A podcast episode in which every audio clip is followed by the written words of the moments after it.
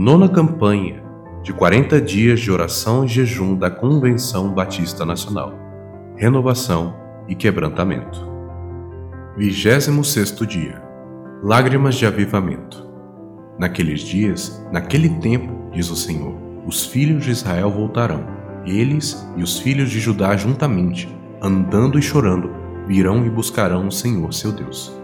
Jeremias 54 Por causa dos seus pecados e da sua infidelidade ao Senhor, os filhos de Israel haviam sofrido dois cativeiros: o cativeiro assírio, reino do norte, 722 a.C., e o cativeiro babilônico, reino do sul, 586 a.C.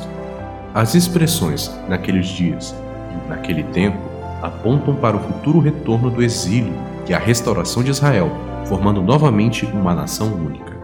Vale salientar, no entanto, que o tempo da libertação do exílio implicaria não apenas no retorno de Israel para sua terra natal, mas principalmente no retorno para o seu Deus. De acordo com a profecia de Jeremias, esse novo êxodo seria, antes de tudo, uma volta para o Senhor marcada pelo choro, regada com muitas lágrimas de arrependimento.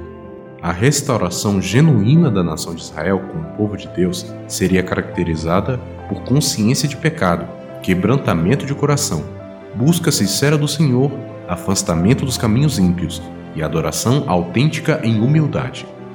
As Escrituras e a história demonstram que tempos de restauração, avivamento e renovação espiritual são caracterizados por senso de presença santa do Senhor, convicção de pecados, quebrantamento e arrependimento frequentemente acompanhado por lágrimas. Que o Senhor, mediante o seu Espírito, faça em nossos dias algo novo, que ele gere em nós profunda consciência de seu caráter santo e de nossa pecaminosidade, que a consciência de quem ele é e a consequente consciência de quem nós somos nos leve às lágrimas de arrependimento, marca característica de um genuíno avivamento.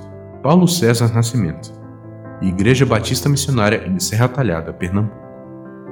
Motivos de oração: por um avivamento que nos leve às lágrimas, pela salvação dos povos originários.